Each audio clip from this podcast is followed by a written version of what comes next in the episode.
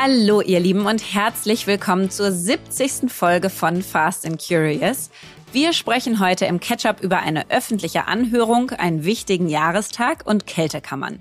Im Deep Dive lernen wir von Dr. Barbara Sturm, wie sie es geschafft hat, eine erfolgreiche Kosmetikmarke in Deutschland und in den USA aufzubauen. Bei Was bewegt uns sprechen wir über das Für und Wider von Go First.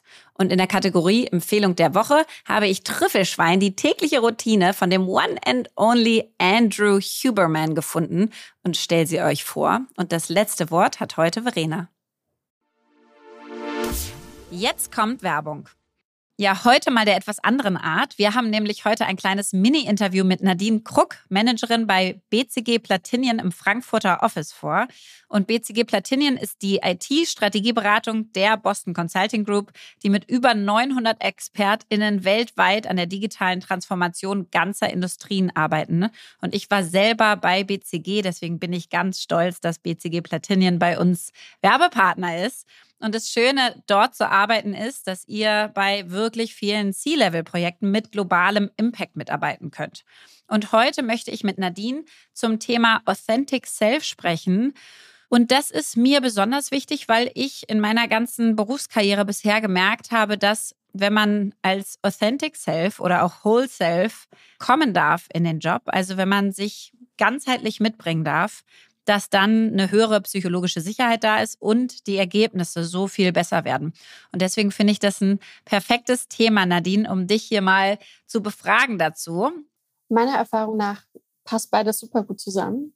Je authentischer ich bin, desto zufriedener bin ich auch und motivierter. Und je motivierter ich bin, desto lieber arbeite ich auch einfach an den Themen.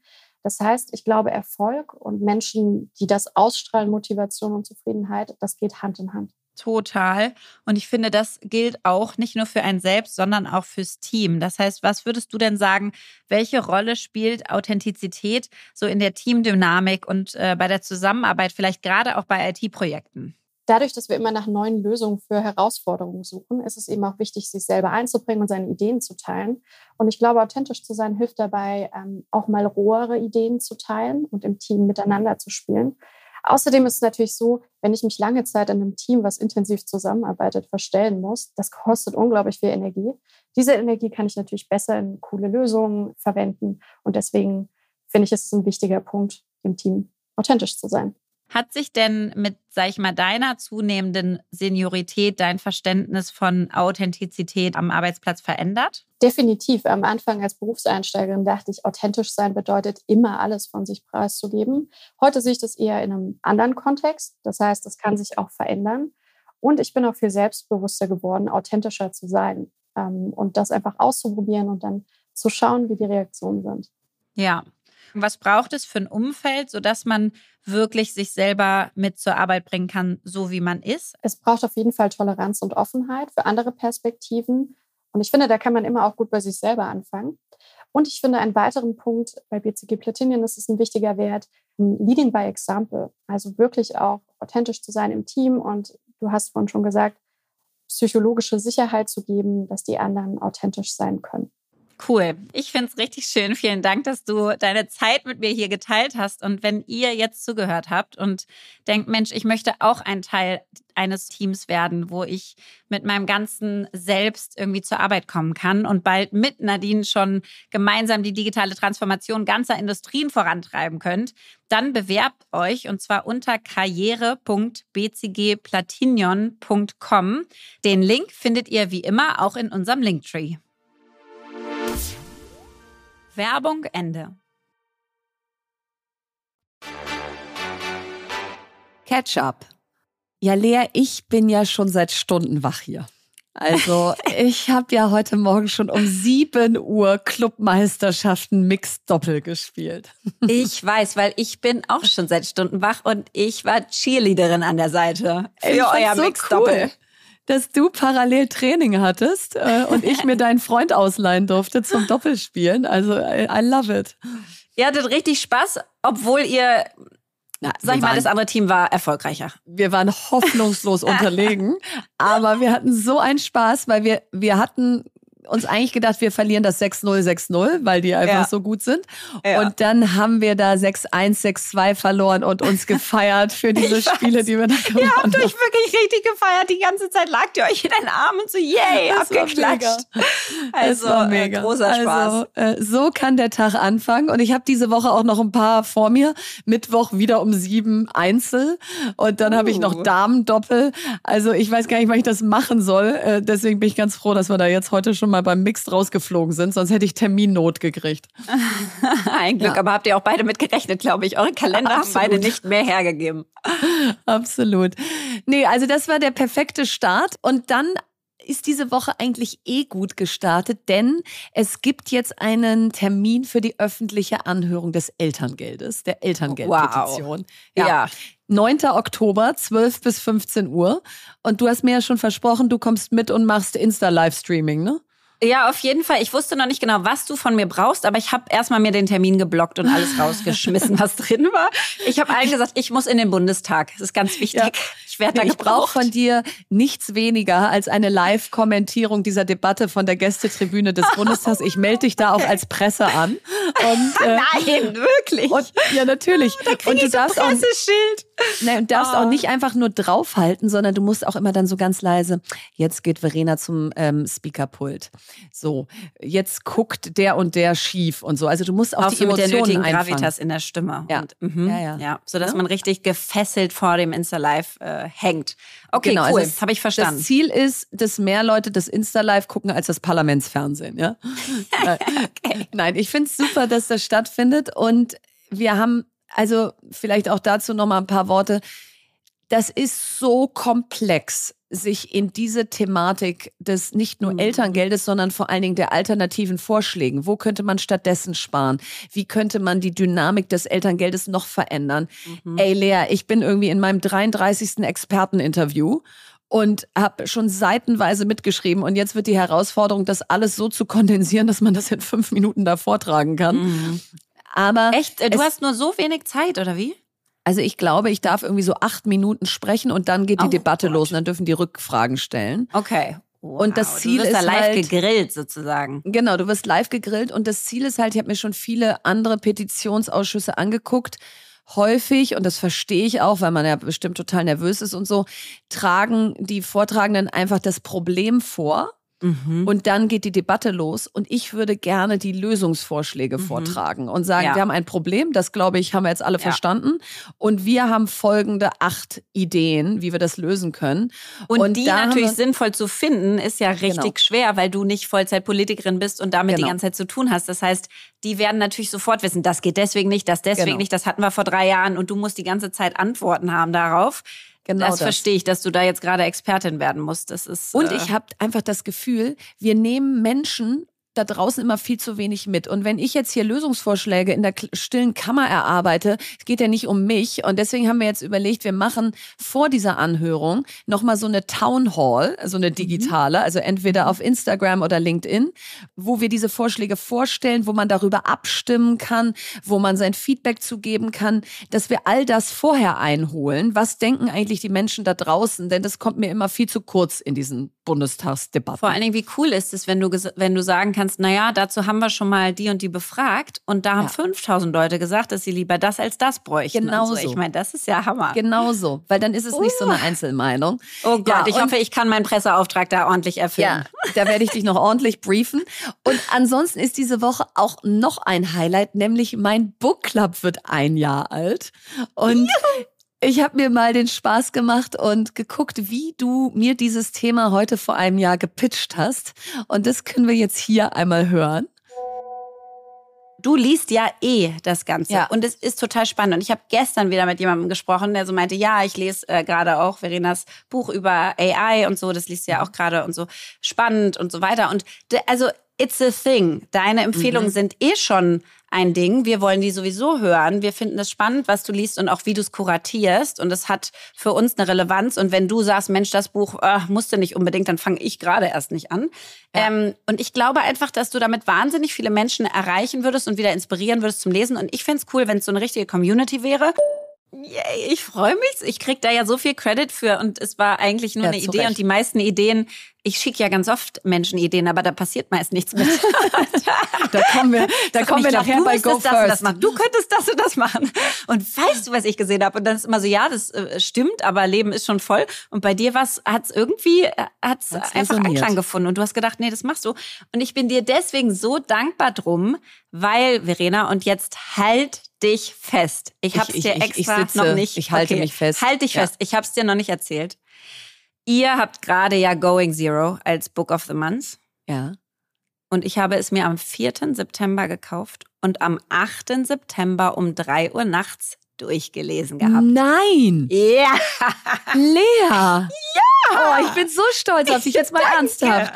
Das ist ja der Knaller. Das heißt, du kommst das erste Mal in mein Zoom Live am 28. ich, ich könnte, September. ja? weil ich habe es wirklich durchgelesen. Oh, und bitte ich komm. es jetzt ist der 11. September, wir nehmen hier gerade am Montag auf. Ich hätte noch richtig viele Tage gehabt. Aber Knaller, oder? Boah, es hat mich so bewegt und ich weiß genau, warum ich keine Romane lese, weil die lassen mich nicht mehr los. Wenn ich einmal anfange, lese ich dann einfach sechs, sieben Stunden durch Krass, und ne? kann nicht mehr aufhören. Und es hat mich, und dann konnte ich natürlich auch nicht schlafen um drei Uhr nachts, weil Nee, ich war ja natürlich sowas nicht. von Und- und dann denkt bewegt man davon und schon- dachte so, nein, und wieso? Und gleichzeitig toll und aber das geht auch nicht. Und Ja. Und man, man sieht schon den Film vor sich. Ich denke Ja. schon die ganze Zeit, wer hat die Oh. Haupt, weibliche Hauptrolle? Wirklich. Wer, wer ist Sai Ja. und so. Also für die, die es und noch es nicht ist gelesen ja so nah haben. dran, ne? Also es ist ja so nah Ja. dran an der Realität, so dass man, Total. weil sonst so Romane sind mir meist auch zu, zu abgehoben und ich kann damit nichts anfangen. Aber das war ja, also sorry, das könnte ja heute so passieren. Das könnte heute genauso passieren. Und, äh, und ich habe den Autor gekriegt. Ne? Der ist ja so ein Oscar-nominierter Superstar. Aber Ja. weil Hollywood ja gerade im Drehbuchautorenstreik ist und die alle nicht schreiben, Oh, hat der Zeit nicht, und okay. kommt in den, ins Book Club Live. Also ich kann es gar nicht glauben. Ja, okay, da muss ich wirklich gucken. du musst wirklich kommen. Ja. Ja, also Going Zero, echte Empfehlung. Und deswegen äh, finde ich es ganz toll, dass du das wirklich gemacht hast, weil ich davon jetzt total profitiere. Ja, das freut mich sehr. Und was machst du sonst so? Ja, ganz andere Sachen. Also außer mich äh, intellektuell zu stimulieren, weil ich jetzt Mhm. auch lese. Mhm. Und da quasi Andrew Huberman werden wir nachher äh, hören, Folge mit dem Lesen abends. Sehr gut. Außer, dass ich nicht aufhöre, er schon. Ähm, mache ich jetzt Kältekammern, habe ich für mich entdeckt. Ich Oha. bin ein riesen Fan geworden von so äh, Kryotherapie. Also Kältekammern minus 120 Grad, gehst du drei Minuten rein, kannst dir das Lied deiner Wahl anmachen und kannst da wie, du bist wie in einem Kühlschrank, also du gehst in einen Kühlschrank quasi in Unterwäsche und dann danst du da drei Minuten in dieser Kammer. Ich lieb's. Und dann komme ich raus, denk mir so, das Ja, Leben aber ganz kurz, losgehen. Ganz kurz, Ja. der Kühlschrank hat so zwei bis acht Grad, je nachdem, wie verrückt die Menschen sind. Ja, da ist Diese hat minus 120 Grad. Ja. Was Du machst musst du halt eine drin? Mütze aufziehen und, eine, und Socken und Handschuhe. Frieren ähm, nicht die Nippel ab? Nein, ich liebe. Na, du hast schon einen BH an und Unterwäsche. Ach so, halt. okay. Das, das Ich schon, dachte, weil du da sind ja auch andere drin. Leute noch. Aber du bist schon mehr oder weniger nackt. Und ich find's so toll. Und dann bin ich da drin, denk mir so, es ist so schön. Dann kommst du raus, kommt so ein Dopamin-Rush und Endorphine. Und es soll anscheinend unglaublich gesund sein. Und deswegen habe ich jetzt angefangen, das noch mehr in mein Leben zu integrieren. Ich mache jetzt jeden Tag, Verena, jeden Tag entweder Wechselduschen, also warm, kalt, warm, kalt, um erstmal reinzukommen Wow. in diese ganze Kältegeschichte. Dann habe ich noch den Pool von meinen Kids, also so ein Plastikpool da äh, auf der Terrasse stehen. Da legst du dich da, noch irgendwie- Da hau ich Eiswürfel rein und bin da Oh zwei Gott. Minuten dann drin, hänge ich da drin. Ähm, und das, Das ist jeden alles Tag, für mich ich der absolute so toll. Albtraum, was du da beschreibst. Das ist wirklich das so Schlimmste, toll. was ich mir vorstellen kann. Wenn alles. du es erstmal anfangen würdest, dann, dann findest du einfach das, der Effekt auf den Körper, auf dein Dopaminlevel, auf deinen anscheinend so Durchsatz, also der Metabolismus, wie heißt es auf Deutsch? Stoffwechsel, Der, ja. der Stoffwechsel wird äh, initiiert. Also es ist, es ist was ganz, ganz Schönes. Und ähm, Du kannst mich ja mal mitnehmen. Nimm mich mal mit in diese Kältekammer, dann siehst du mal, dass das für mich physische Schmerzen sind. Ich war da Ich glaub, einmal das drin und bin fast wirklich gestorben. Nicht. Ich habe meine zwei Cousins mit reingeschliffen und die fanden es richtig toll. Also ich kann es mir nicht vorstellen, dass du da wirklich halb stirbst. Also das ist das eine und das andere ist natürlich muss man halt auch noch arbeiten. Äh, Du Ja, äh, schimpfst da ja auch die ganze Zeit drüber. Ich schimpfe ja nicht, sondern finde es ja unfassbar toll. Ich feiere es ja total. Aber auch ich muss arbeiten oder darf arbeiten. Ich darf arbeiten und ich habe so politically correct, dass es äh, schon wehtut. Ja. richtig Ich darf arbeiten, jeden Morgen macht es mir so Das ist viel die größte Freude. Erfüllung. Auf jeden Fall haben wir gerade die größte Klasse aller Zeiten bei Tenmore In mit 150 Frauen. What? Und ja, und es macht richtig Spaß. Es ist so ein Excitement-Level jedes Mal, wenn die starten in der ersten Live-Session und so. Jetzt gehen wir an ganz viele Firmen ran, weil die Frauen gehen in die Firmen zurück. Dann sagen die Chefs und Chefinnen, Mensch, was habt ihr denn gemacht? Wir wollen das auch machen. Jetzt kriegen wir wirklich unsere ersten B2B-Partner, haben wir jetzt unterschrieben ähm, und Firmen, die es ihren äh, Mitarbeitenden zahlen. Und es ist eine riesige Ey. Freude. Deswegen ist mein Leben gerade wirklich äh, ein, ein Highlife-Leben. Ach, das freut mich so. Und ich freue mich so auf deine Konferenz, weil ich kriege jetzt schon die ganze ja. Zeit Nachrichten von Ten More In Alumni, dass sie sich schon so freuen, mich bei der Konferenz kennenzulernen. Also da, da kriegt man dann mal so diese Gesichter, so die echten Gesichter dazu. Vor allen Dingen, Verena, das Krasseste ist die Energie diese ja, Energie ich. von diesen ganzen krassen Frauen, die alle auf dem Weg sind und sagen, wir wollen an uns arbeiten, dass wir noch besser werden, das ist so Wahnsinn. Und das Verrückte ist, du merkst das sogar in der Live-Session. Also sogar über Zoom kommt diese Energie bei dir an. Und ich glaube, das wird irre, wenn wir das erste Mal dann sozusagen uns wirklich in einem Raum sehen. Eieiei, also ich werde danach fünf Tage high rumlaufen, als hätte ich ja. Drogen genommen. So wird das, das wahrscheinlich. ich auch. Ich freue mich sehr. Deep Dive. Ja, heute sprechen wir ja über, ich weiß gar nicht, wie man es nennen kann. Man kann es nennen Big in the USA oder wie man eine internationale Kosmetikmarke aufbaut. Also es wird auf jeden Fall ein wahnsinnig spannendes Gespräch und wie immer zum Start ein paar Fakten.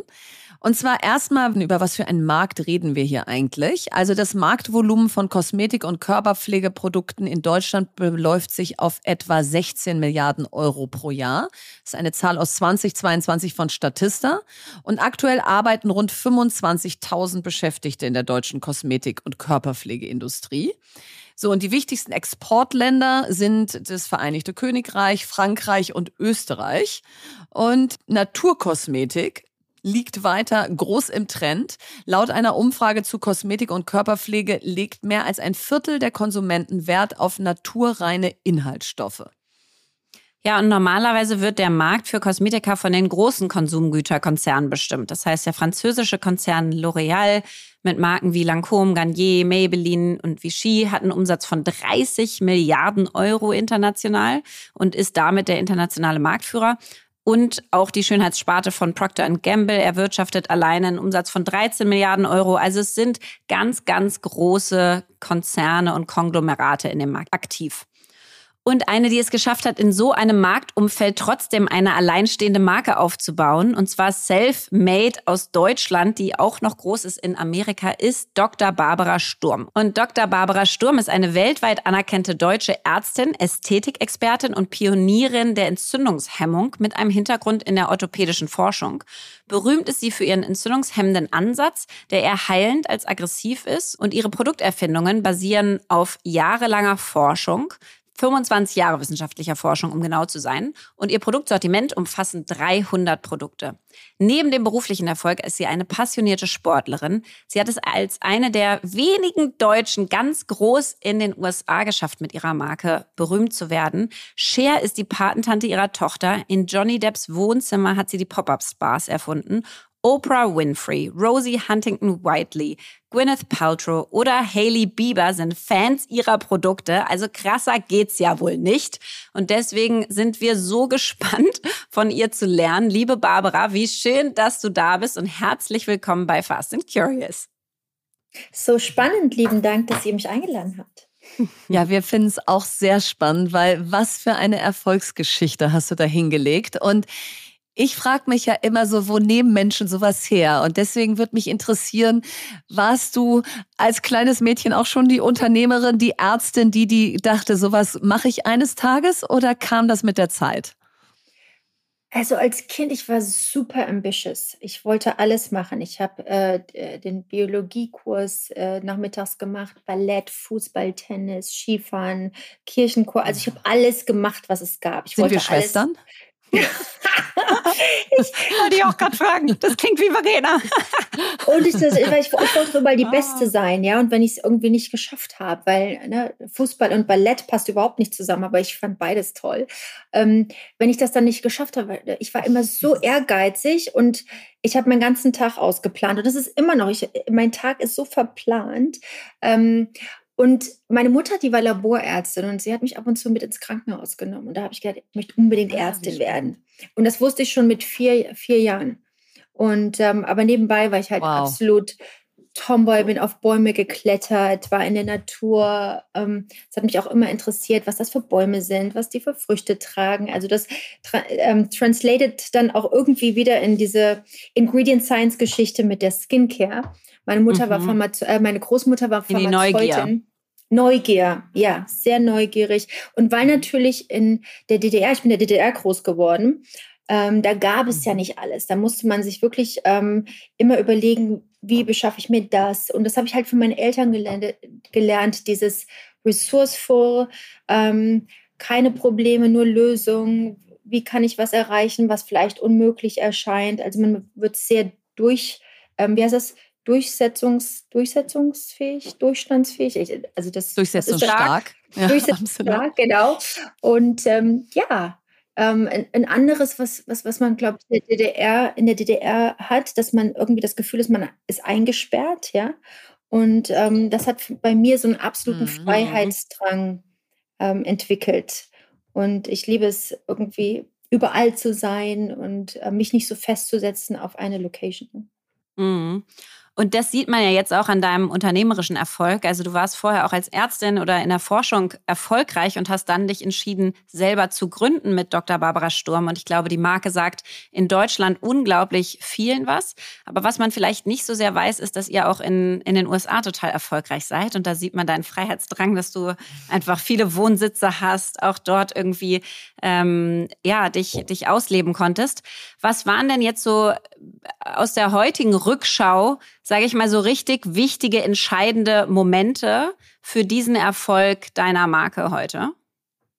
Also erstmal ist, glaube ich, ganz interessant, ähm, wie ich dahin gekommen bin in die Orthopädie. Also ich habe äh, Medizin mhm. studiert. Wir sind 1984 ausgereist aus der DDR, weil meine Eltern der Meinung waren, weil wir politisch nicht so, ähm, nicht so vereint waren mit der DDR, waren meine Eltern der Meinung, ich würde wahrscheinlich dann nie studieren können.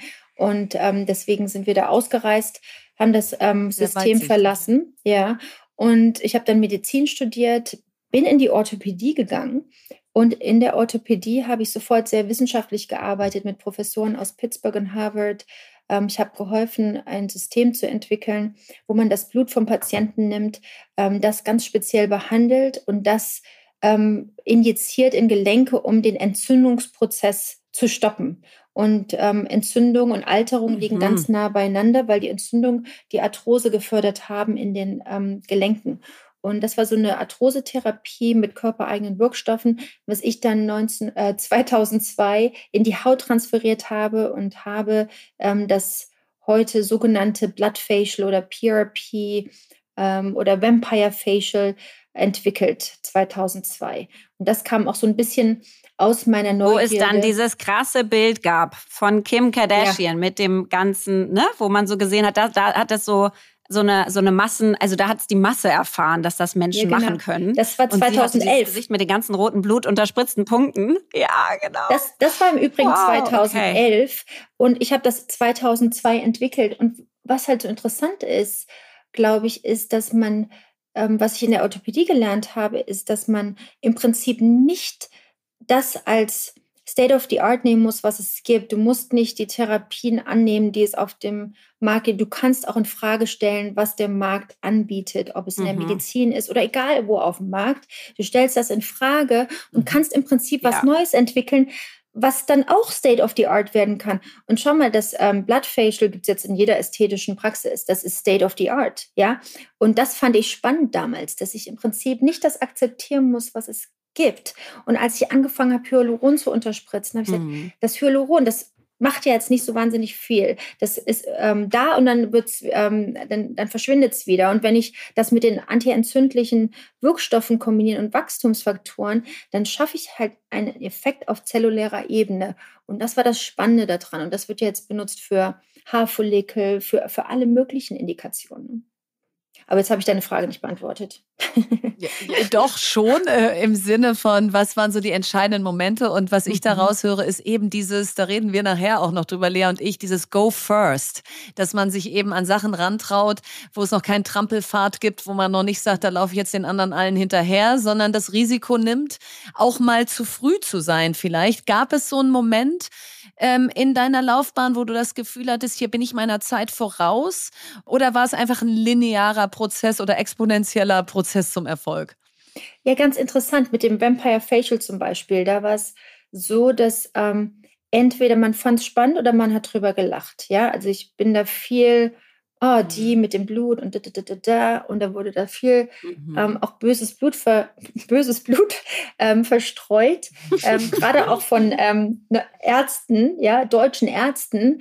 Klar. Und jetzt haben sie es alle in der Praxis mhm. und jetzt ist jeder der Meinung, er hat es entwickelt. Also ne, damals war es halt für mich tough, ähm, damit halt auch wirklich mich durchzusetzen. Und ich erinnere mich, da gab es mal irgendwann ähm, eine Anfrage, da wurde dann ein Riesenartikel in der InStyle damals geschrieben über diese äh, Blutgeschichte und Blutcreme.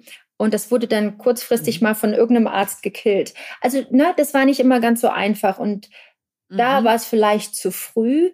Aber was für mich halt immer entscheidend war, dass ich äh, meiner Philosophie, ähm, meinem, meinem Background, das, was ich gelernt habe, davon, von dem ich überzeugt bin, dass ich das auch vertrete, was ich mache. Ja, ich kann jetzt nicht vertreten, mhm. ähm, in, zum Beispiel ein Retinolprodukt auf dem Markt zu bringen. Das kann ich nicht vertreten, weil es Entzündungsreaktionen schafft. Mhm. Ich bin ein mhm. antientzündlicher mhm. Doktor ähm, und ähm, ich möchte nichts auf meiner Haut haben, was Entzündungsreaktionen hervorruft. Ja, mhm. ja sich treu bleiben. Ja. Ja, und sich wirklich auch über den Tellerrand hinaus informieren und, und überlegen, wie bekomme ich Leute dazu, auch diese Sachen ja, auszuprobieren und zu testen.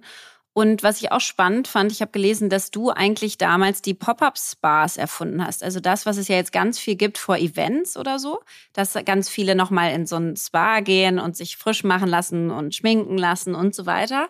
Habe ich gelesen, Barbara, dass du die erfunden hast. Die Geschichte würde ich auf jeden Fall nochmal gerne hören. Also das kam auch ähm, aus der Tat heraus, ich habe da irgendwann angefangen, aus dem Request von meinen Patienten Produkte zu entwickeln. Also ich habe mit der Blutcreme angefangen und die Blutcreme ähm, hat meine Haut gerettet, hat viele von meinen ähm, ne, Schauspielern, die halt damals schon zu uns zur Behandlung gekommen sind, ähm, hat da so viel Interesse entwickelt, dass sie mich noch mehr gefragt haben. Ne? Ich habe gesagt, okay, ich habe jetzt die Creme, was nehme ich denn noch? Äh, welchen Cleanser? Und ich konnte nichts empfehlen, weil damals war ich auf der Suche nach einer mhm. Creme und ähm, es gab nichts auf dem Markt, was meiner Haut geholfen hat. Und das war für mich so erschreckend, dass ich dann gesagt habe, okay, ich mache es einfach mal selber. Und ähm, die Creme, mhm. die ich entwickelt habe, die hat halt sofort geholfen. Und dann habe ich gesagt, okay, da ist ein Request on the market ja, von meinen Patienten. Und weil meine Patienten mich ständig nach neuen Lösungen gefragt haben. Okay, ich habe Akne, ich habe dies, ich habe Rosacea, ich habe äh, Pigmentation, ich habe ich hab mhm. ständig neue Produkte entwickelt und irgendwann wurde dann gesagt, ja, also welche Produkte nehme ich denn jetzt und wie wende ich die an? Und dann habe ich gesagt, ist ja alles kein Problem. Mhm. Ähm, ich mache jetzt mal ein Pop-up vor den Oscars und erkläre mal genau, wie es funktioniert. Und ich hatte damals in meiner Praxis schon ähm, Facialists, also Kosmetikerin, die ähm, Facials angeboten haben. Die habe ich dann mit nach LA genommen und dann haben wir ein Pop-up gemacht damals. Der erste Pop-up war in Johnny Depps Haus. Und, ähm, Ach ja, wo man halt so in, ist. Ja. In seiner Bar, in so einer Art Deko-Bar. halt die Pop-ups macht. Ja, der der gibt das ja auch jedem. Ständig. Ist, ja, ist, ist, ist, ja, ist ja ganz normal. und ähm, da kamen dann so viele, so, so viele Celebrities, die ähm, dann Facial bekommen haben und die kamen dann aus diesem Facial raus und die hatten einen absoluten Glow. Und wir haben dann immer nur gesagt, oh my God, you're glowing, you're glowing, you're glowing. Und dann kam dieser Sturm Glow. um, ich sagte, oh, that's the Sturm Glow. Das, das ist eigentlich, wie sich dieser Ausdruck Glow, ja, weil das ist ja auch ein Franchise, was von uns kam, ja. Und ähm, dieser Sturm Glow war dann halt einfach nur das Resultat von diesen Facials. Und die, die Patienten oder jeder, der gekommen ist, die waren so fasziniert davon, dass die das auf ihrem Instagram gepostet haben. Und plötzlich war das wie so ein äh, Wildfire, ja, dass ich dann gesagt habe, okay, wir machen jetzt mal Pop-ups überall auf der Welt, wo Fashion Week ist. Wir sind in Katar gewesen, wir waren überall. Wir haben, glaube ich, in dem ersten Jahr haben wir über 20 Pop-ups gemacht. Also ich bin mit meinem, ist wie so ein Wanderzirkus, sind ja, wir Wahnsinn. überall aufgeschlagen. Und das war, das war irre, weil jeder hat es gepostet und plötzlich wussten die Leute, wie, wie muss ich die Produkte anwenden, was für ein, ne, wie, wie wirkt sich das auf meine Haut aus, ne, was ist, wenn ich Pigmentation, das war im Prinzip so wie so ein Education Boost, ja. Wie so ein, wie so ein How-To. Und dann stelle ich es mir so vor, dann macht man das, dann wird das so ein Riesending und irgendwann merkt man, wow, ich bin hier in einem ganz schön großen Markt, aber auch Haifischbecken wahrscheinlich gelandet, weil da tummeln sich ja auch noch ein paar große internationale Multis und es gibt ja jetzt gar nicht so viele unabhängige Marken weltweit, die es geschafft haben, noch nicht zu so einem Multi zu gehören. Wann hast du so gemerkt, äh, wow, I'm playing with the big guys hier? Das war natürlich faszinierend, weil ähm, na, ne, die Big Guys, die, die haben dann ähm, Studien über uns gemacht, wie wir unser Instagram machen, wie unsere Strategie ist. Ich versuche halt auch immer sehr flexibel zu sein und auf meine Patienten zu hören, was die gerade brauchen und was, was für das Brand halt gut ist. Und ähm, ja, diese Pop-Up-Spas zum Beispiel, ne, ein oder zwei Fashion Weeks later, mhm haben alle Pop-ups gemacht. Ja, die haben das sogar in den Hotels gemacht. Klar, wenn was funktioniert, ne, dann wird es auch kopiert. Ja. ja. Ja, aber ist ja, mhm. ist, it's, it's fun, ja. Und dann ähm, muss ich dann halt irgendwann mal vorsichtig sein, was ich wo erzähle, was ich vorhabe, weil ähm, da wurde dann ganz genau hingehört. Ja. aber so soll es sein. Ne? Deswegen habe ich meine ja. Spas aufgemacht, weil was dann passiert ist, ähm, die Facials waren ja eigentlich dann nur available für Celebrities, Influencers, halt diese, ne, sagen wir mal. Und, und dann wurde auf Instagram gefragt, wo kann ich denn so ein Facial haben? Ich würde auch gerne mal ein Facial haben. Und dann habe ich gedacht, das ist eigentlich nicht fair, ja, immer die Karotte vor, das, ähm, vor die Nase zu halten und dann gibt es nichts. Und dann habe mhm. ich ein Spa in New York aufgemacht und das war super, ja. Das waren dann halt, das war halt so ein tolles Education Center, nur Sturm, ne, die Leute konnten kommen, sich informieren, die konnten Behandlung machen. Ähm, es war halt irgendwie so ein richtiges Sturm Cocoon. Jetzt heute haben wir sieben, neun Spas, ja, weltweit. Wow. Mhm. Und jetzt hat Verena gerade gesagt, so du, du warst dann irgendwann in so einem Haifischbecken auch mit den Big Guys. Und jetzt bist du ja selber als Marke auch schon ziemlich groß. Also ich habe gelesen, ihr habt irgendwie 100 Mitarbeiter. Das ist ja ein wirklich großes Team. Ihr habt viele Produkte, verschiedene äh, Spas, wie du gerade gesagt hast. 180 schon, um Gottes Willen. Ja, guck mal, das wow. überholt sich hier stündlich. Okay. Das, ist, äh, das ist echt krass. Und das heißt, ähm, und jetzt klingt aber, finde ich, dein Weg so, du warst einfach unfassbar nah am Kunden dran und immer interessiert, was sind die besten Lösungen und warst da sehr experimentierfreudig im Testen und gucken und lernen und was Neues machen. Das heißt, hast du denn auch eine Strategie? Hast du so einen Fünfjahresplan? Hast du, das sind die Produkte, die wir launchen müssen? Wir beobachten die Wettbewerber, so wie sich man, also wie man sich das so klassisch vorstellt, ja, wie man es in der Uni lernen würde? Oder ist das gar nicht deine Herangehensweise? Also ich beobachte die Wettbewerber nicht. Das interessiert mich überhaupt nicht, weil also für mich ist ganz ehrlich gesagt, die Beauty Industry ist sehr marketingorientiert, ja. Und es gibt wenig authentische Brands. Und die kannst du wahrscheinlich an einer Hand abzählen, die, die wirklich drauf gucken, dass die Produkte die besten sind, dass da eine richtig, ähm, richtige Philosophie ist und nicht nur Clean Beauty oder Cruelty Free oder whatever. Das muss halt ne, vom medizinischen Background kommen, vom äh, wissenschaftlichen Background. Und es muss halt mhm. nicht nur eine Story sein, das muss auch wirklich so sein, ja. Und das ähm, ist halt ganz, ganz ähm, selten, ja. Ja, total. Und äh, manchmal, also natürlich sagen, sagen dir die Lehrbücher, beobachte den Markt und so, aber eben sehr nah bei dem bleiben, was man kann und wo man das Gefühl hat, da bin ich gut, da bin ich mir treu, ist sicherlich auch eine sehr gute Strategie. Jetzt können wir ja nicht dich hier im Podcast haben, ohne dass ich jetzt hier für mich die Hacks raushole, dass alle bald sagen, also Verena, dieser Glow, ja, äh, wo hast du den denn her? Und vor allen Dingen, man wird ja nicht jünger und dann hocken wir den ganzen Tag immer vor Laptop und Handy und das ist ja wahrscheinlich auch nicht gerade das Beste für unsere Haut. Hast du so die, die zwei Hacks für mich, wo du sagst, Verena, da stichst du einfach aus der Masse raus, wenn du das richtig machst?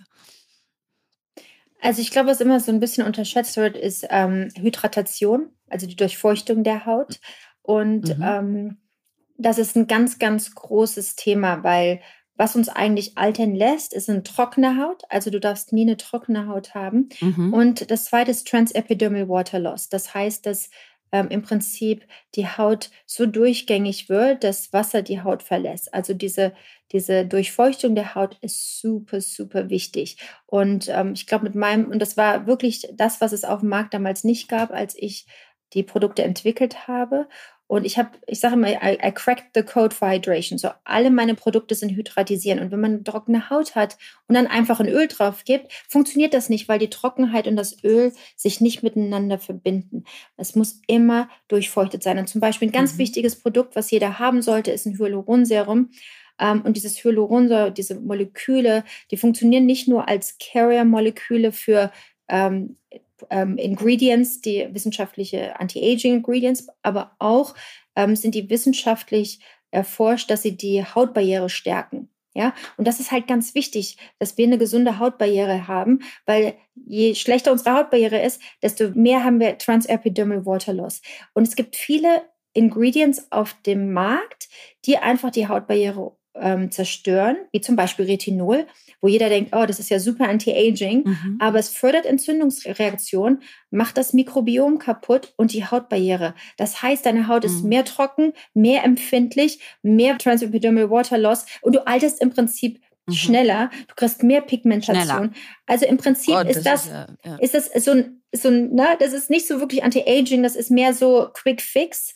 Ja, und das ähm, würde ich absolut von abraten. Aber im Gegenteil würde ich zu Ingredient Science greifen. Also Inhaltsstoffe, die erwiesenermaßen den Alterungsprozess ähm, verlangsamen. Weil wenn du ständig deine Haut attackierst mit Retinol oder AHA, Acid Peels, ja, wenn du die ständig attackierst, die Haut, deine Haut kommt nie dazu, sich wieder zu beruhigen ja. und zu heilen. Du kriegst deine Haut wirklich nicht mehr in den Griff, wenn du das ja. ständig machst, ja. Und man muss einfach sagen, die Haut ist ein Organ, ja, und das ist unsere äußere Ein Hülle. Statussymbol, hast du mal gesagt. Schutz, ja, aber da, das kommt auch noch dazu. Mhm. Wenn du jetzt zum Beispiel diese Acid Peels machst, kriegst du so ein wachsiges, shiny Face, ja. Du willst ja eigentlich, willst du ja den Glow haben. Und der Glow mhm. ist gesunde Haut. Gesund, gesunde Hautbarriere, durchfeuchtet, mhm. ja. Ähm, das ist ein Glow, mhm. ja. Das ist, wie du einen Glow erkennst. Und deswegen, die Produkte, sind auch das Wichtigste. Es kommt nur auf die Produkte an. Am Ende ist doch ganz egal, was für Marketing, ja. Expert. Weißt du, als Brand kannst du sagen, okay, ich investiere jetzt mal ähm, 20 Millionen, ich kaufe mir jetzt diejenige ein, denjenigen, ne? ich kaufe mir jetzt ein paar Models oder Celebrities ein, die mal kurz über mein Produkt reden. Aber weißt du, was das ähm, Beste ist? Ich habe die Celebrities die vielleicht über ein anderes Produkt reden, aber meins verwenden und dann ihren Freunden sagen, ey, you take Sturm, that's the best, mhm. ja. Auch wenn ich, na, ich bezahle ja. jemanden und nicht jeder, der meine Produkte nimmt, kann über mich was sagen, weil na, sie einen Vertrag mit irgendjemand anders haben. Aber trotzdem, ja, du kriegst deinen Benefit am Ende doch, weil die Word of Mouth. Und das ist das Wichtigste bei einem Produkt, finde ich, mhm. dass du es auch langsam aufbaust, dass die Leute drüber reden und dass es nicht nur so ein mhm. Marketing-Flash ist, ne? Genau, und dass es halt authentisch ist, ne? Und ich glaube, dein Geschäft ist auch deswegen authentisch, weil es deins ist, weil es ein Family-Business ist, weil es dir mhm. gehört, weil du es selber kontrollieren kannst. Und jetzt hast du äh, auch noch, glaube ich, deine Tochter reingenommen. Wie macht ihr das denn? Also, wie hat die da auch ihren Platz? Ähm, ist sie mit angestellt? Wie, wie führst du so dein Familienbusiness? das ist ein totales Family Business und ich habe zwei Töchter. Und glaubt man nicht, dass meine kleine Tochter nicht schon ein Influencer ähm, ähm, Skincare-Routine ähm, gemacht hat. Also die, ne, die findet das auch ganz, ganz lustig, als sie klein war. Ja, und jetzt ist sie mehr so, ähm, jetzt erzählt sie, erklärt sie mir gerade, wie TikTok funktioniert.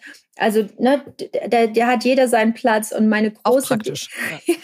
Ja. die, die wissen das besser als wir und, und sie ist gar nicht erlaubt, ähm, sie darf gar nicht an TikTok, ja. Aber die wissen es trotzdem. Und die große, die Charlie, die ist ja auch mit meinen Produkten groß geworden, die hat gesehen, wie ich das aufgebaut habe. Also, das ist jetzt nicht, die ist jetzt im Business, die ist ja auch schon von relativ früh an, war die mit das ähm, Face vom Brand. Die ist also ähm, Sephora, die macht alles für Sephora. Das, die wollen ja gar nicht mich, die wollen ja Charlie, ja. Und ähm, die macht sehr viel Brand Development, also das, was ich nicht mehr machen möchte, dass ich jetzt auf jeder Party bin, auf jeder Fashion Week, auf jedem Event, ja. Ähm, das macht sehr viel die Charlie. Die Charlie kennt alle, äh, die macht ne, ihre kleinen Networking und ähm, und, und das macht sie hervorragend, hervorragend. Die wohnt in New York und ist so am Puls des Geschehens. Und ähm, dann ist sie im Product Development Team. Also da ist schon sehr viel, ähm, was, was von der Charlie kommt. Ne?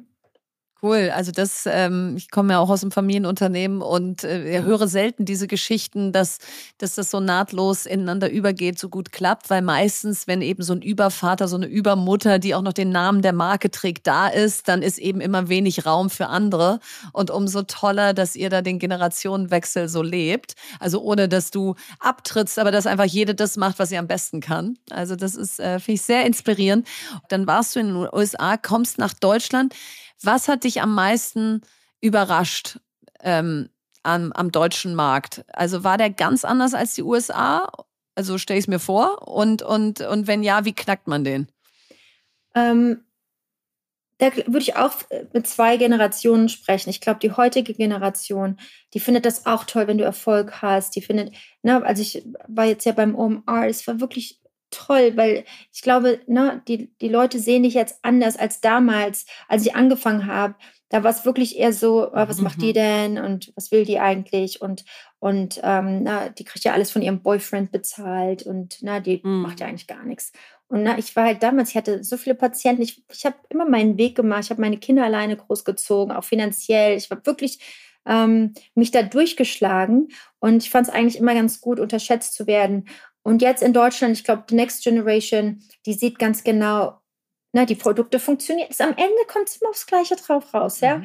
Wenn du ein Produkt benutzt mhm. und du sagst, Mensch, das ist ja super und meine Haut sieht super aus und das funktioniert, dann bleibst du dabei. Egal, ob ich das jetzt bin oder, ne, oder, oder einer der Giganten, ja. Und deswegen, so eine Oprah, die hat ja gerade bei mir investiert. Ja, wow. Oprah Winfrey. Wow. Kannst der mal sagen, dass ich einen Book Club habe? Herzlichen Glückwunsch. Ja, genau. Wenn du der einmal kurz sagen könntest, dass ich auch einen Book Club habe und auch fast so viele Follower wie sie. Vielleicht möchtest du mich mal treffen. Ja. Verena hat heute einjähriges gefeiert mit 16.000 Followern nach einem Jahr für ihren Book Club. Alles fängt mal klein an. Absolut. Super cool. Aber ja, was ist so eine, so eine Oprah, die kommt ja, die sagt ja jetzt nicht so, ich, ich, ich gehe ja nicht zur Oprah und sage, oh, willst du bei mir investieren und ne, kannst du mir mal helfen oder was? Ja, die hat mich mhm. angerufen, die ja. hat gesagt, ähm, ich finde deine Produkte das ja. super. Ähm, such dir nach Investoren. Ich sage, nee, sorry, wir suchen keine Investoren, aber ähm, ja. because you're Oprah, ja, dich würden wir I'm nehmen. really interested. Ja. Für dich machen wir was frei.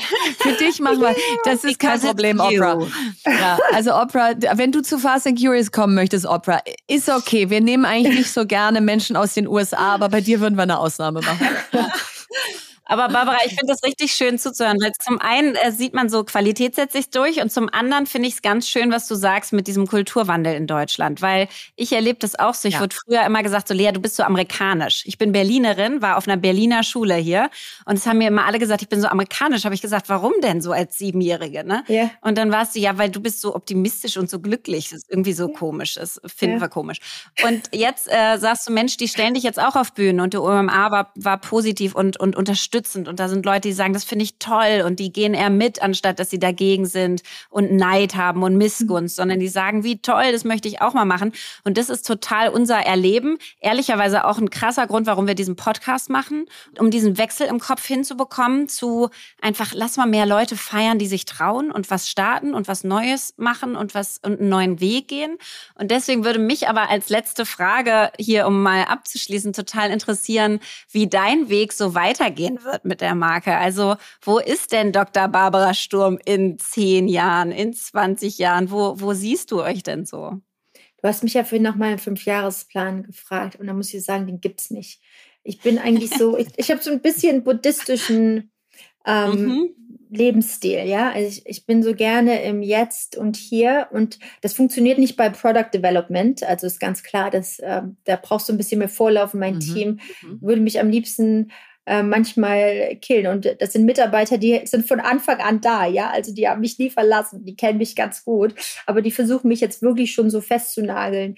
Ähm, wir müssen das jetzt, wir müssen das jetzt wissen. Und ähm, also da bin ich schon ganz gut, aber generell verlasse ich mich doch gerne, auch wenn wir so wahnsinnig gewachsen sind. Ich möchte nie zu so einem Konzern heranreifen, wo wir dann irgendwie diese ganzen Pläne haben und es muss alles funktionieren. Und ich, ich telefoniere gerne noch mit vielen meiner Mitarbeiter selber. Die sind alle, die dürfen mich alle anrufen, die brauchen nicht über ihre Manager gehen, die können wirklich ihre Ideen und ihre Sorgen teilen. Und das ist mir auch ganz wichtig. Ich habe WhatsApp-Gruppen mit allen. Ähm, das, ist, das ist wirklich so eine von der Kommunikation ist das wirklich ähm, ganz, ganz, ganz wichtig für mich, ja. Und ähm, aber trotzdem musst du natürlich auch als richtiges Unternehmen funktionieren. Da muss es Strukturen geben und das ist für mich natürlich auch eine Learning Curve, ja. Dass ich kann jetzt nicht blind meinen ganzen Leuten vertrauen, ja, was ich oft mm. auch auch gemacht ja. habe. Und du musst halt Kontrollfunktionen in diesem Unternehmen jetzt haben, ähm, weil es jetzt doch um mm. viel, viel mehr geht als noch vor fünf, sechs Jahren. Ja, wir wachsen über 80 Prozent ja. äh, und ist schon, ist schon krass. Aber ich versuche trotzdem, mir treu zu bleiben und im Jetzt und hier zu sein. Ja, das äh, merkt man und dabei wünschen wir dir so viel Erfolg. Also es war wirklich ganz spannend, dich hier zu haben und so inspirierend und auch ein bisschen dieses Gefühl von the sky's the limit, ja. Also äh, als du damals 19, absolut go for it, als du 1984 über die Grenze gefahren bist, da haben sicherlich noch nicht so viele gedacht, was daraus mal werden könnte. Du hast es wahrscheinlich selber schon gewusst, aber äh, umso toller, äh, welchen Weg du gegangen bist. Vielen, vielen Dank, dass du da warst. Oh, danke ihr beiden. Dankeschön. Das hat so Spaß gemacht. Jetzt kommt Werbung. Ja, heute möchten wir euch Sage vorstellen und das ist ein global führender Anbieter für cloudbasierte HR-Software, der sich darauf spezialisiert hat, KMUs dabei zu helfen, ihre Geschäftsprozesse zu vereinfachen und zu automatisieren. Und ich als Gründerin, aber viele von euch äh, Geschäftsführer, Führungskräfte kennen das, kann das total nachempfinden, weil wir wollen natürlich unsere Mitarbeiter wir wollen tolle Leute einstellen, wir wollen sie dann befähigen, einen super Job machen zu können. Und das alles braucht aber viel Bürokratie und viel administrativen Aufwand und Arbeit. Also zum Beispiel das ganze Bewerbermanagement, dass man sich ordentlich meldet, dass man weiß, wie viele Menschen sich auf welche Jobs beworben haben, wo die gerade in dem ganzen Bewerbungsprozess stehen. Dann das Thema Reisekosten mit unseren ganzen Mitarbeitern. Wir hatten gerade eine riesen Feedback-Cycle in unserem Unternehmen. Auch das muss nachgehalten werden. Die Daten müssen irgendwo hinterlegt werden, sodass ich da wieder darauf zugreifen kann.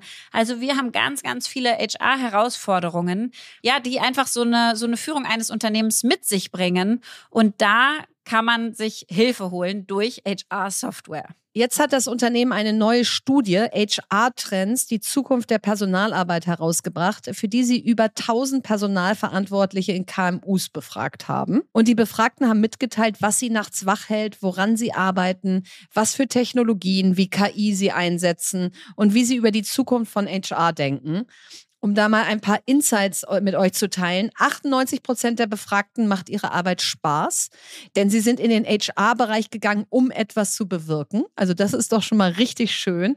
Allerdings hat die Studie auch ergeben, dass sich aktuell 87 Prozent der HR-Teams gestresst fühlen und 78 Prozent der HR-Führungskräfte glauben, dass der Einsatz von KI bei HR-Aufgaben ihnen in Zukunft viel Zeit ersparen wird.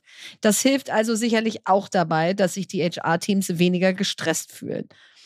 So, und wenn ihr jetzt neugierig geworden seid und weitere Insights aus der Studie haben möchtet, dann ladet euch die Studie kostenfrei auf www.sage.de slash HR und Sage wird geschrieben S-A-G-E, also auf sage.de slash HR herunter und alle Infos findet ihr wie immer auch nochmal im Linktree in unseren Show Notes. Werbung Ende. Was bewegt uns? Ja, Verena, ich habe letzte Woche einen Text gepostet bei Instagram. Den mhm. habe ich mhm. nur repostet, aber er hat ganz stark resoniert mit den Leuten. Und der ging so circa so. Also es war ein Text darüber, wie es ist, wenn man als erstes geht. Go first. Und der ging so los mit Go first, call, text, ask, say hello, lend a hand. Und dann kam so ein schöner Satz, because doers beat dreamers.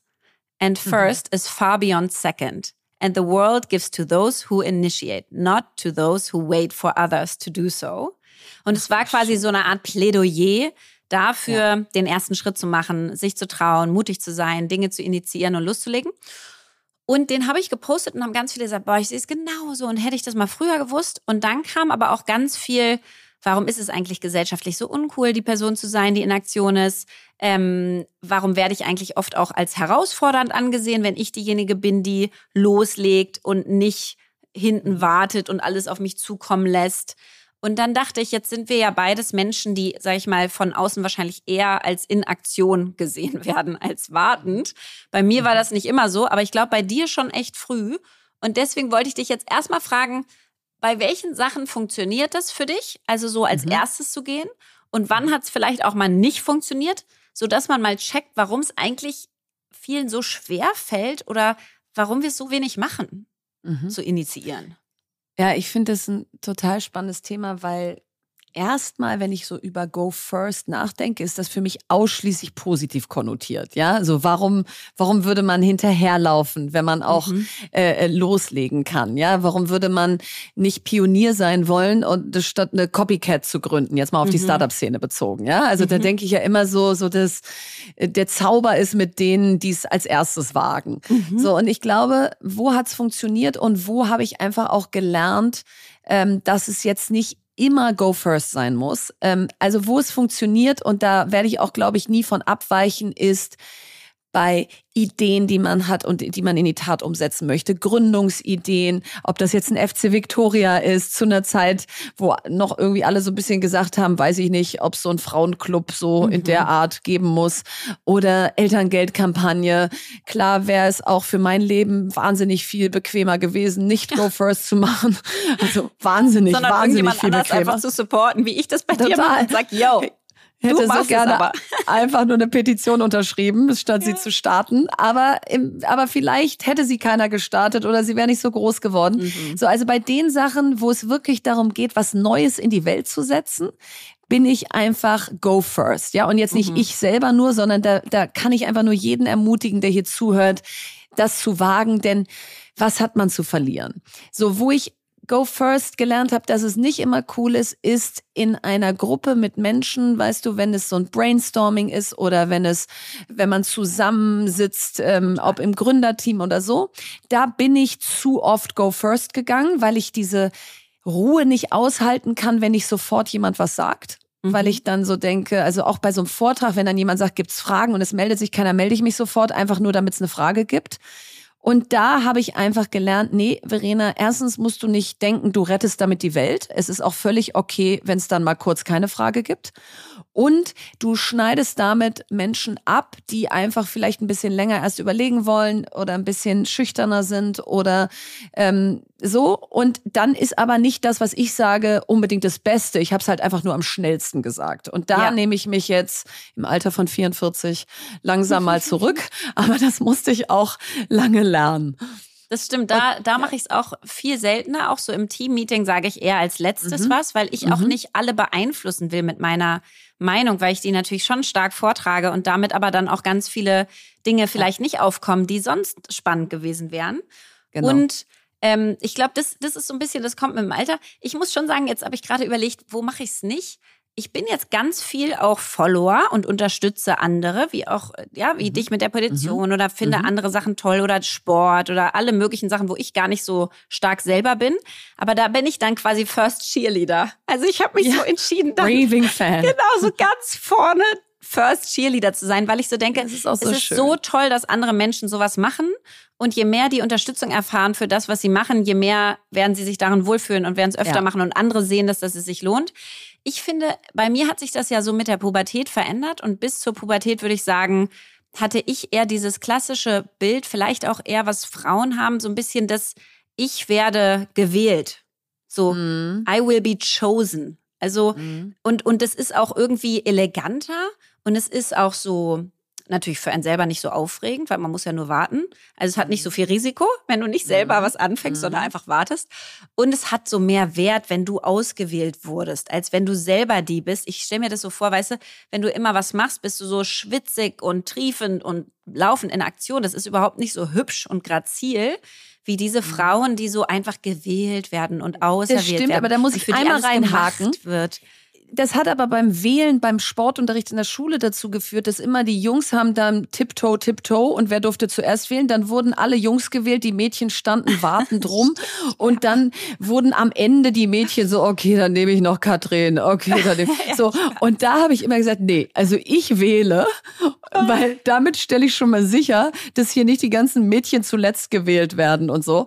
Also ich ich ja, verstehe das habe ich mich früher nicht getraut. dass man ich da so elegant getraut, steht. Du, Ja, du, du stellst dich ja auf die Bühne, du zeigst dich ja damit, ja. Du zeigst auch, was du willst und was du nicht. Es kann auch sein, dass jemand sagt, ich gehe nicht zu dir, wenn du wählst. Weißt du? kann sein. Genau, und deswegen hat es krass viel Risiko. Und ich muss sagen, ich habe das wirklich, wirklich 14, 15 Jahre, glaube ich, nicht so gemacht. Mhm. Und irgendwann dann krass gedreht. Und ich glaube, ich hätte nie Unternehmerin werden können, wenn ich das nicht irgendwann gedreht hätte. Aber weil ich in der Tat so dieses Cool Kids-Phänomen im Kopf hatte. Einfach so dieses, die Coolen sind halt die, die hinten sitzen und nichts machen und alle bemühen sich um sie. Aber sie selber gucken so die ganze Zeit sich das Geschehen an und müssen nichts tun. Und Nee, cool war ich nie. cool war ich wirklich nie. Also, aber ich verstehe es, ich verstehe es und trotzdem wäre mein Plädoyer go first, ja? Was ist das Risiko? Und natürlich, wenn man jetzt all sein Geld, was man hat, auf eine Karte setzt, auf eine Unternehmen Ja, äh, und Unternehmertum also sei trotzdem Karte, schlau dabei. Sei trotzdem schlau, ja. Also nicht go first im Sinne von all in und dann nicht nachdenken. Ja. Aber wenn du das Gefühl hast, komm, dazu hätte ich doch was beizutragen oder Ja. ich möchte jetzt gerne in der Startelf spielen, Ja. ja, dann, dann stell dich Schmeiß hin dich und rein. schmeiß dich rein und wart nicht, bis du ausgewählt wirst. Empfehlung der Woche. Ja, ich habe eine Empfehlung der Woche heute und zwar eigentlich Andrew Huberman zu folgen. Das kann man am besten mit dem Huberman Lab Podcast, der so phänomenal schlau ist, weil dieser Mensch ist ja ein amerikanischer Neurowissenschaftler und Professor für Neurobiologie in Stanford, hat ganz krasse Abschlüsse, PhD in Neurowissenschaften an der University of California gemacht und so. Also wirklich ein unglaublich schlauer Mensch. Und der hat 2021 den Huberman Lab Podcast gestartet und hat immer so circa So auch, ja? eineinhalbstündige, genau, Ja. Huberman Lab und hat eineinhalbstündige Folgen. Und das sind alles quasi Themen unserer Zeit, die aber wissenschaftlich fundiert sind. Also alles, was er da sagt, sind, er liest Studien vor, er sagt, wie genau macht man das, wo genau hilft es Cool. dir, wo hilft es dir nicht und guckt sich quasi alle Themen der Gesundheit an. Also Gesundheit, meaning körperlich, aber auch mental, alles. Mega. Und dieses Jahr wurde er zum viertbeliebtesten Podcast in den USA gewählt. Und Wow. meine drei Lieblingsfolgen für euch sind auf Platz drei Using Deliberate Cold Exposure. Also wie dir surprise, die surprise. Kälte, ja, wie dir die Kälte deiner Gesundheit und deinem Leben hilft. Zweitens Effects of Fasting and Time Restricted Eating. Kennt ihr von mir auch, dieses ganze Saftfasten und so, aber da hat er eine wundervolle Folge äh, zu gemacht. Und meine absolute Nummer eins, aber weltweit ist die anscheinend auch auf eins geratet von seinen Folgen, ist Controlling Your Dopamine for Motivation, wie du deine Dopamin-Levels für dich einsetzt und kontrollieren kannst, weil wir in einer Welt leben, wo wir quasi die ganze Zeit unter Dopamin-Vollbeschuss leben, durch Social Media und durch alles Mögliche. Das ist also super spannend. Und jetzt noch ein Goodie, den ich gefunden habe. Da habe ich mich so gefreut. Und zwar gibt es auf einer Seite, die heißt routines.club, die verlinken wir euch hier auch, seine Routine. Und zwar die, den ganzen Tag von ihm aufgelistet. Das einzige Blöde dabei ist, da ist ganz viel Werbung drin. Also da müsst ihr ein bisschen drüber gucken einfach. Da sind alle seine Produkte verlinkt und so weiter. Ist halt so, sonst macht das vielleicht nicht oder was auch immer. Aber man kann einmal seinen ganzen Tag sehen. Und er steht um 6 Uhr auf, er liest abends um 10, er geht um 10.30 Uhr schlafen. Und was dazwischen passiert, Ja. sieht man auch. Und ich habe wirklich schon gedacht, okay, das müsste man eigentlich mal nehmen und versuchen, so eine Challenge zu machen, so zwei Wochen Andrew Huberman-Style zu leben und einfach mal schauen, was das mit dem Körper tut. Das will ich jetzt hier noch nicht erzählen, weil sonst bin ich wieder so aufgeregt, dann mache ich es wieder nicht mehr. Aber ich glaube, irgendwann würde das toll sein zu machen. Es ist auf jeden Fall richtig spannend, diese Seite sich mal anzugucken und zu schauen, jemand, der das alles wissenschaftlich fundiert begriffen hat, wie würde der eigentlich einen idealen Tag leben und wie macht er es auch und was will man selber davon annehmen und was nicht. Deswegen, das fand ich super spannend.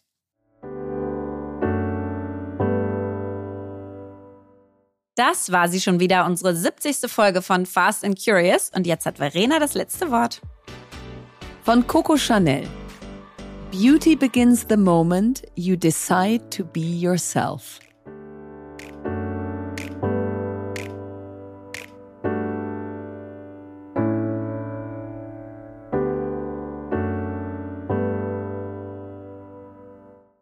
Dieser Podcast wird produziert von Podstars bei OMR.